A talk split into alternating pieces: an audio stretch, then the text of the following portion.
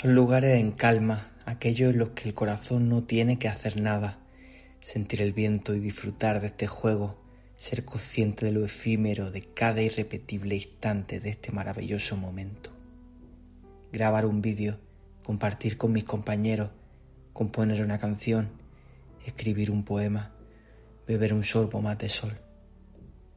La majestuosa luna de tarde Galaxia que me haces el techo de esta bella casa que me recuerda el paso del tiempo de la infancia. Los conflictos se van sucediendo en los corazones de mis amigos viajeros, también en el mío. No soy ajeno a la energía de esta ocasión, pero la conciencia viene de regreso. Quiero devolverle lo mismo que recibo con dolor en el pecho. Yo creo que no.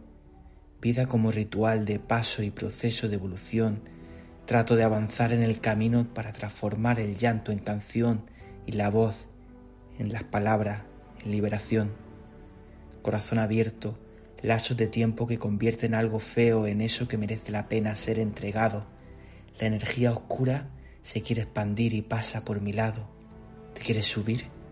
Aquí, a mí, me toca decidir con qué conecto, qué decido enviarte de regreso la industria, los medios, los intereses, los gobiernos, las peleas. Es difícil saber qué me conviene, qué nos conviene a los dos, en qué momento comenzó nuestra separación. No eres mi enemigo, eres mi compañero. Sé que en el fondo lo sientes.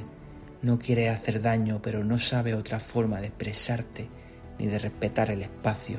Te amo incondicionalmente, aunque a veces me dañe. No te envío lo que recibo, lo transformo, lo transmuto la alquimia de la energía está actuando y trabajo para tratar de devolverte este rayo dorado.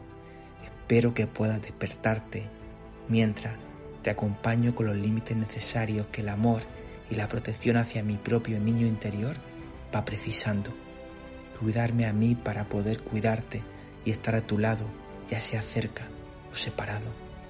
Pronto volveremos a jugar en el parque sin mirar los colores ni las expresiones, ni la cultura, ni la pandera, sin odio, ni enfado, sin miedo. Un día simplemente volveremos a jugar. Te quiero mucho, hermano.